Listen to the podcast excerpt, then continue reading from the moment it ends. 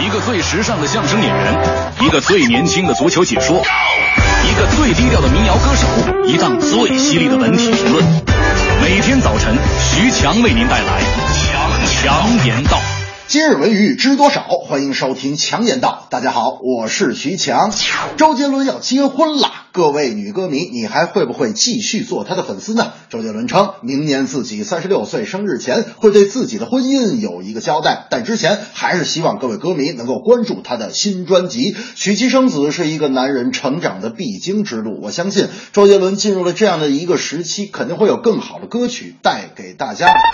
昨天。我还看见我妹妹一个人在屋子里头哭，呵，哭的那叫一个惨呐！我说妹子，你等等等，别哭了，你哭什么呀？你说，我妹妹说，你你不知道啊，周杰伦要结婚了，我现在心里头太难受了。你说他怎么能结婚呢？我告诉你，我现在我这个心情啊，就好像他一首歌的名字。我说什么歌啊？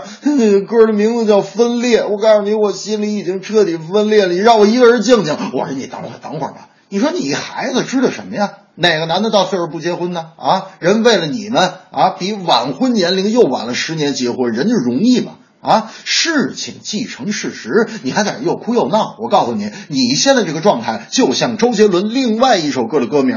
我妹说什么歌啊？我说困兽之斗。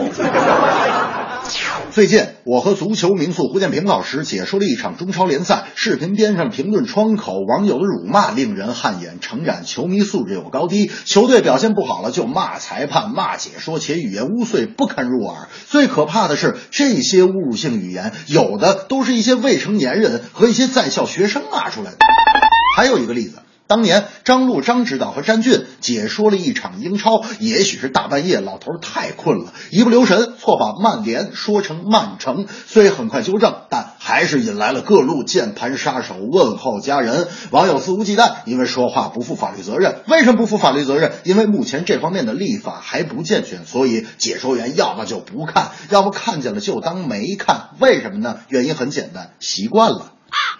我在腾讯体育解说足球两年了，后台工作人员每个人都很佩服我，因为我是所有解说员里唯一一个敢在比赛中看评论窗口的人。一旦有人对我和评论员有辱骂，我都会非常温和的对他们说：“你们如果对比赛很气愤，要么你们就自己下楼去操场踢球去，也算锻炼。退一万步说，您买张票去体育场骂，也算您对中国足球做的贡献。”记得有一年西。班牙德比，皇家马德里迎战巴塞罗那。央视的贺炜和徐阳解说，在这个比赛过程中啊，巴萨球迷在评论里说解说员不客观偏向，你们是黄狗；皇马球迷在评论里说解说员不客观偏向，你们是八狗。